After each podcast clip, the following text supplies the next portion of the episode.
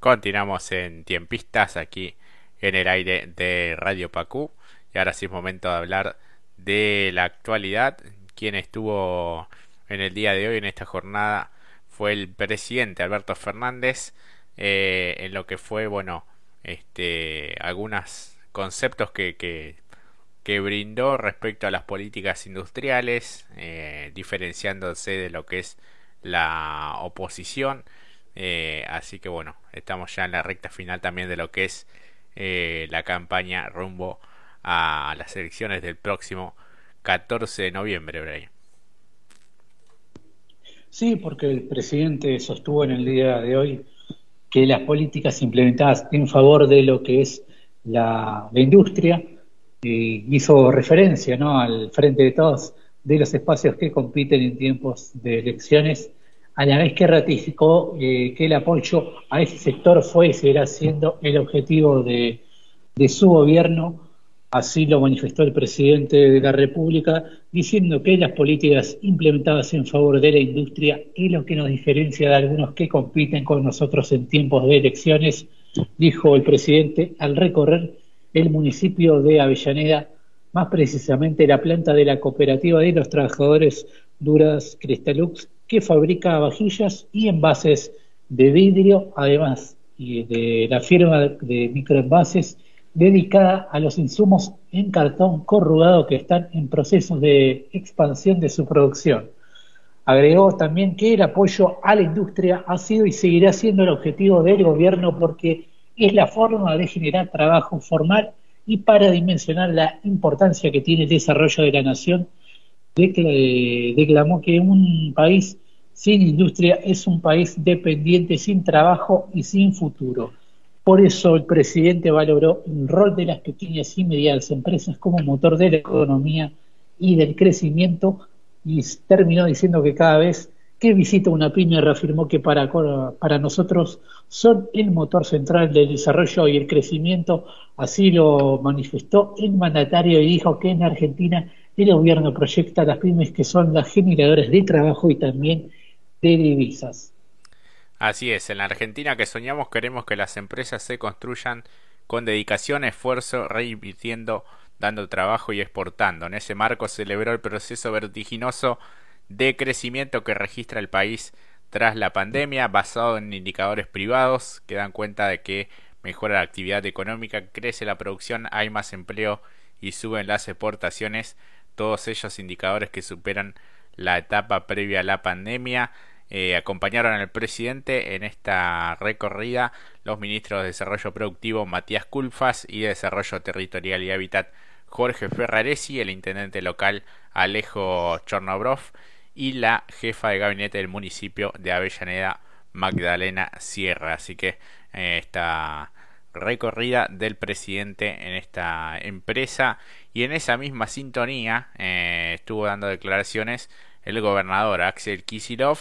que dijo las pymes son las que más fomentan la inversión en el país eh, estuvo en una planta nueva ubicada en el parque industrial de Bursaco, en la zona sur del conurbano bonaerense, integrado por unas 300 empresas y resaltó el aporte de las pymes a la economía del país al considerar que son quienes más fomentan la inversión en la Argentina. Acompañado por el intendente de Almirante Brown, Mariano Cascallares, Kisilov visitó esta nueva planta de Plaquimet que se perfila como la mayor empresa latinoamericana de gel coats, un material que se aplica para el acabado externo de piezas náuticas, piscinas, moldes y postes, entre otros elementos según se explicó oficialmente. Estos son los avances tecnológicos y las capacidades que se convierten eh, a la provincia de Buenos Aires en el corazón industrial de la Argentina, destacó el mandatario bonaerense. Por otra parte, aseguró que su gobierno apoya a las y los empresarios de las pequeñas y medianas empresas, que son verdaderos trabajadores y quienes más fomentan la inversión en nuestro país. Así que bueno, más o menos en línea van el gobierno nacional y el provincial en cuanto a bueno, apoyar un poco lo que son las pymes que no le han pasado nada bien en lo que fue este la cuarentena y obviamente la pandemia, ¿no?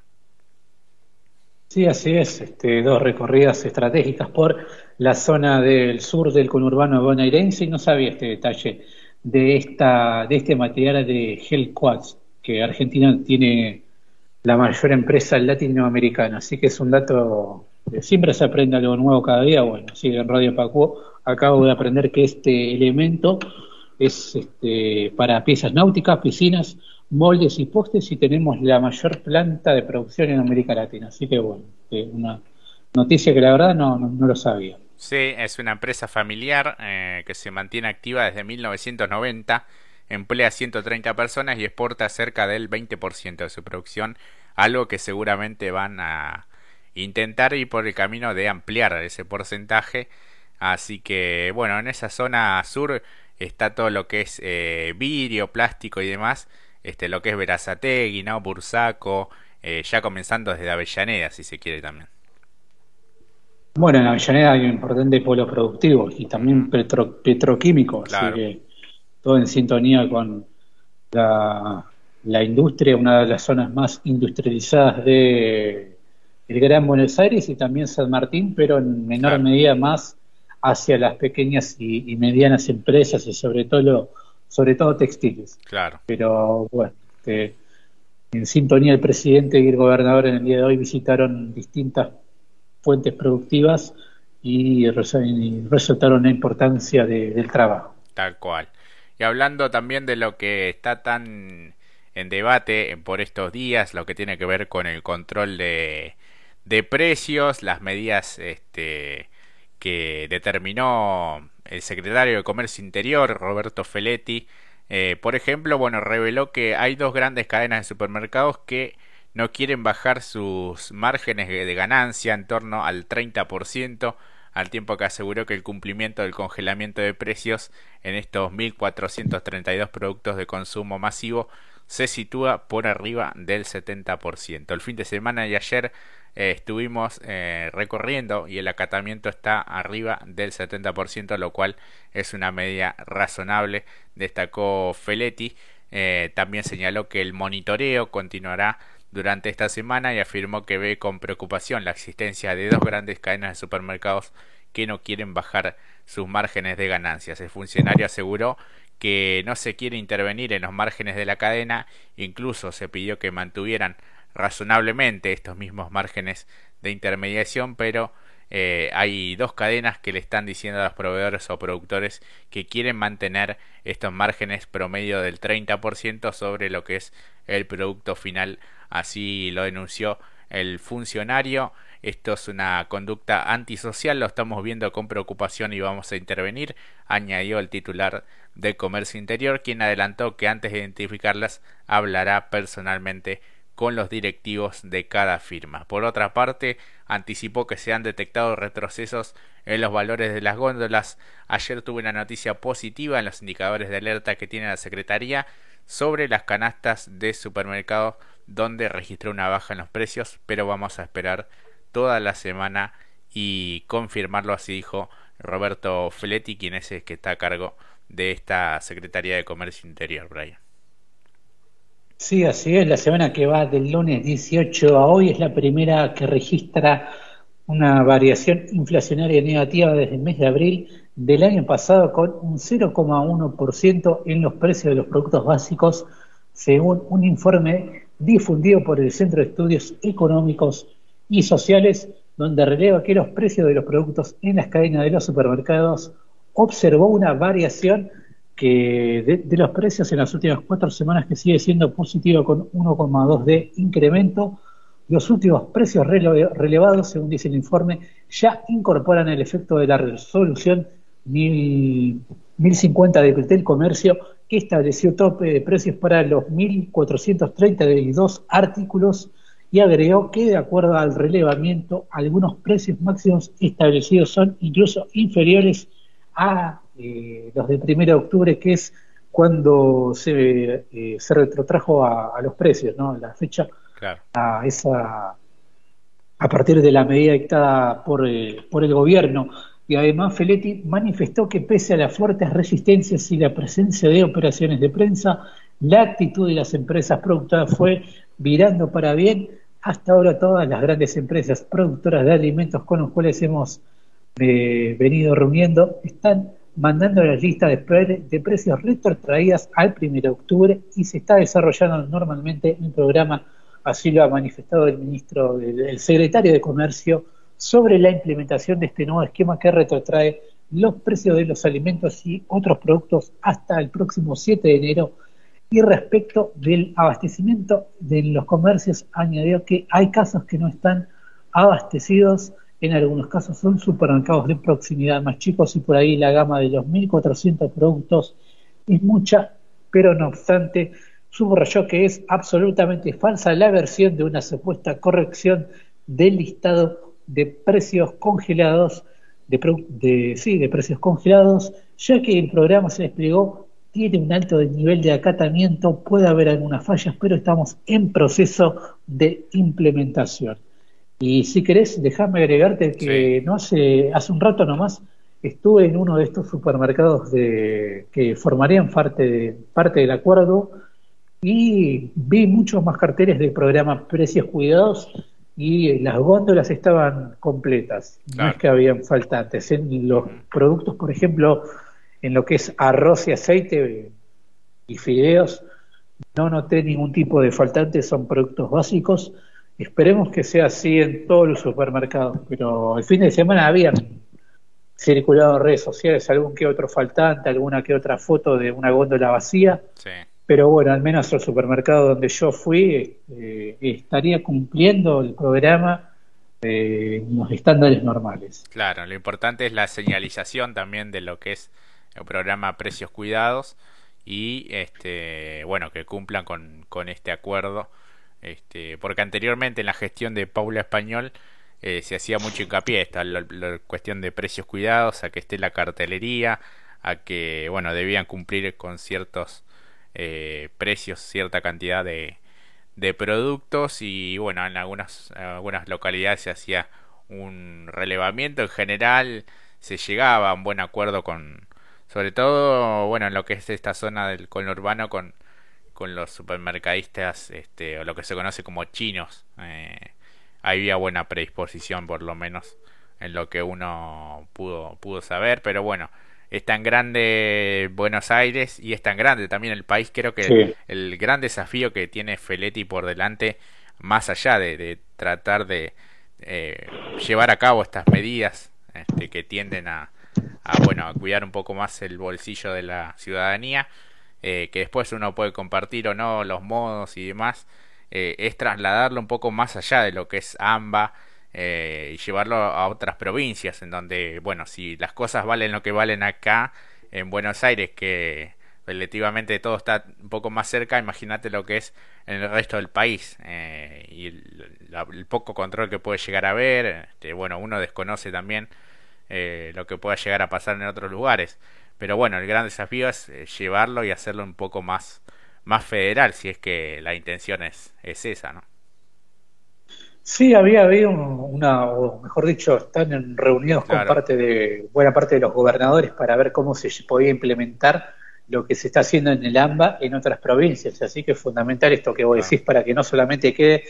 en la capital y Gran Buenos Aires, porque si no se termina haciendo un programa chiquito para una porción de gran de gente que no es todo el país y dejamos de mirar de, de lado lo que sucede en otras provincias donde por ahí también están con el problema, con este serio problema que son los precios de los alimentos por, por las nubes. Tal cual. Eh, y bueno, después se hablaba un poco de lo que es el control, eh, cómo algunos intendentes eh, se pusieron un poco al hombro esa, esa tarea, también este, militantes eh, cercanos a lo que es esta gestión de gobierno, también haciendo lo, lo suyo, controlando un poco los, los precios de estos 1.432 productos de consumo masivo. Y por otro lado también lo que es la Defensoría del Pueblo, eh, a cargo de Guido Lorenzino, eh, bueno, dio un poco la visión de, de, si se está cumpliendo o no. En el caso de ellos indican que es muy alto el cumplimiento de este listado de precios anunciado por el gobierno, estos 1.432 productos. Eh, y también convocaron y alentaron un poco a que los consumidores denuncien cuando el programa de precios eh, no se cumple, ¿no? Sí, también este, estaría bueno que se vuelva a poner en funcionamiento la aplicación que en algún momento sacaron para los teléfonos Android y quedó completamente desactualizada. Yo la intenté utilizar el fin de semana, no para denunciar algo, sino para, para ver y contrarrestar, pero es realmente, eh, sería bueno que, ya que son, hoy en día cada vez más gente tiene esa herramienta a su disposición, un teléfono con capacidad de de, hacer ese tipo de tecnología que le den herramientas también a la gente y no, no se la compliquen tanto en poner una línea de teléfono para denunciar y que después te deriven a otro lugar y se termina haciendo toda una bola de nieve que no lleve a ningún tipo de, lugar. Y, pero sí, estoy de acuerdo con que la gente eh, denuncie y también este, el Estado provee controles para justamente para eso, la redundancia para controlar y que también que no que solamente queden los comercios chicos que se le caiga con todo el peso de la ley, sino que se podría subir un poquito más, ¿no? El, la vara, ¿no? Y revisar un poquito más arriba con aquellas empresas que dominan el mercado, porque si no siempre se le cae al, al comerciante y al almacenero de, muy mala manera y no, no es así en la gran mayoría de los casos. Tal cual, sí, sí. Incluso a veces, muchas veces, te diría que en un 90% los comercios de cercanía, lo que se conoce como un almacén, eh, tiene mejores precios que, las grandes cadenas de, supermercados que, bueno, son de capitales extranjeros y que incluso muchos tienen toda la línea de producción, o sea, fabrican sus propios este, productos o los tercerizan y, manejan todo lo que es la logística, la propia marca y después la, la comercialización, ¿no? O sea que las ganancias ahí son muy grandes.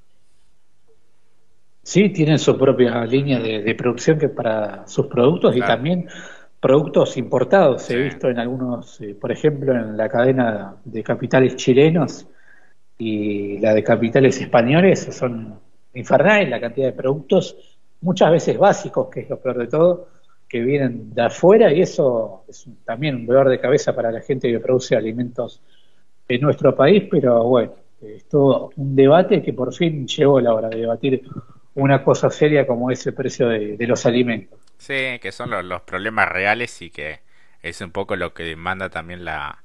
la sociedad, atacar esos, esos problemas, este, lo que es la cuestión económica del día a día. Este, así que bueno, ojalá que,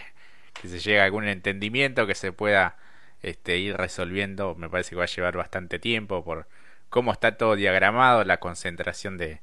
de las empresas, este, que son un poco las que fijan los, los precios, ¿no? Así que bueno, ojalá que, que, pueda funcionar este, este nuevo, estas nuevas políticas que, que, se van implementando. En cuanto a las denuncias por incumplimiento del programa, se puede realizar a, través de una línea que es un 0800 222 52 62 o en el sitio que es eh, defensorba.org.ar y en todas las redes sociales de lo que es la Defensoría del pueblo en lo que tiene que ver con la provincia de Buenos Aires. Así que bueno, veremos si reactiva nuevamente esa aplicación que en su momento fue muy práctica y también bueno, si el Estado este, designa personal justamente para, para este tipo de, cuestiones, ¿no? Teniendo este, varios, varios empleados, este, eh, bien lo puede llegar a, a realizar. Hablando de supermercados, bueno, un dato eh, un indicador que este, arroja que bueno aumentaron un 4,5 las ventas en lo que fue eh, la medición del mes de agosto, Brian. Sí, porque las ventas en los supermercados tuvieron una, una subida del 4,5% en el mes de agosto respecto al interanual del 2020, mientras que en relación a julio cayeron un 3,1%, así lo informó en el día de hoy el INDEC y de esta manera en los primeros ocho meses del año las ventas en los supermercados acumulan una merma del 0,5% en la medición a precios constantes, informó el organismo dependiente de la cartera económica. En los grandes eh, centros de compras, por su parte, las ventas totales constantes sumaron en agosto un monto total de, de más de 4 mil millones de pesos, con un incremento del 245% respecto al mismo mes de 2020, y por supuesto son valores altísimos, a comparación del peor momento o uno de los peores momentos que atravesó la Argentina con el confinamiento y la crecida de casos de hace más de un año, cuando en los shoppings del área metropolitana de Buenos Aires estaban cerrados a causa de justamente esto, de las medidas de aislamiento dispuestas en medio de la primera ola del coronavirus y por su parte las ventas relevadas en la encuesta de autoservicios mayoristas a precios constantes sumaron en agosto un total de más de 4.126 millones de pesos, lo que representó un incremento del 2,4% respecto a igual periodo del año pasado. Y en lo que respecta a los supermercados, las ventas en los precios corrientes durante agosto sumaron 128.842 millones y los grupos de artículos con más aumentos mm, significativos respecto al mes al mismo mes del año anterior fueron los alimentos preparados y roticería que tuvieron un incremento del 96%, indumentaria textil y calzado para el hogar un 78%, las carnes también, uno de los productos que más aumentó un 71,1% y las bebidas con un 66,6% de aumento. Así es, así que bueno, algunos de los rubros en los que este, más subieron las, las ventas. El personal ocupado total en agosto en supermercados fue de 92.390 asalariados, de los cuales 10.795 poseen cargos jerárquicos, lo que representa un 11,7 del total de ocupados. Por su parte, el 88,3 restante se compone de cajeros administrativos y repositores que suman un total de 81.595 eh, personas ocupadas en lo que son eh, los supermercados. Otro dato también de la economía tiene que ver con el crecimiento de la industria a nivel interanual en lo que fue el mes de septiembre. Sí, porque la producción industrial registró un alza del 11,4% en septiembre comparada con igual mes del año pasado y acumula una expansión de 14,5% para los primeros nueve meses en lo que va del 2021, un nivel que ya es superior a los registrados de 2018, de acuerdo con el índice de la consultora Orlando Ferreres y Asociados. Y de esta forma, este indicador detectó que la medición desestacionada mostró una expansión de un 1,4% respecto al mes de agosto y además el informe destacó que la industria ya ha superado no solo los niveles de la prepandemia, sino también los dos años previos de esta crisis económica. Y en ese sentido, el nivel de actividad de septiembre no fue solamente superior al mismo mes de 2020 en un 11,4%, sino que también al del año 2019 con un 10,4% y al del 2018 en un 8,8%, en tanto el registro se situó un 1,9 debajo del mes de septiembre de hace cuatro años del año 2017. Así es, así que bueno, algunos datos que eh, registran lo que tiene que ver con el crecimiento de la industria. Ahora vamos a una nueva pausa y enseguida regresamos.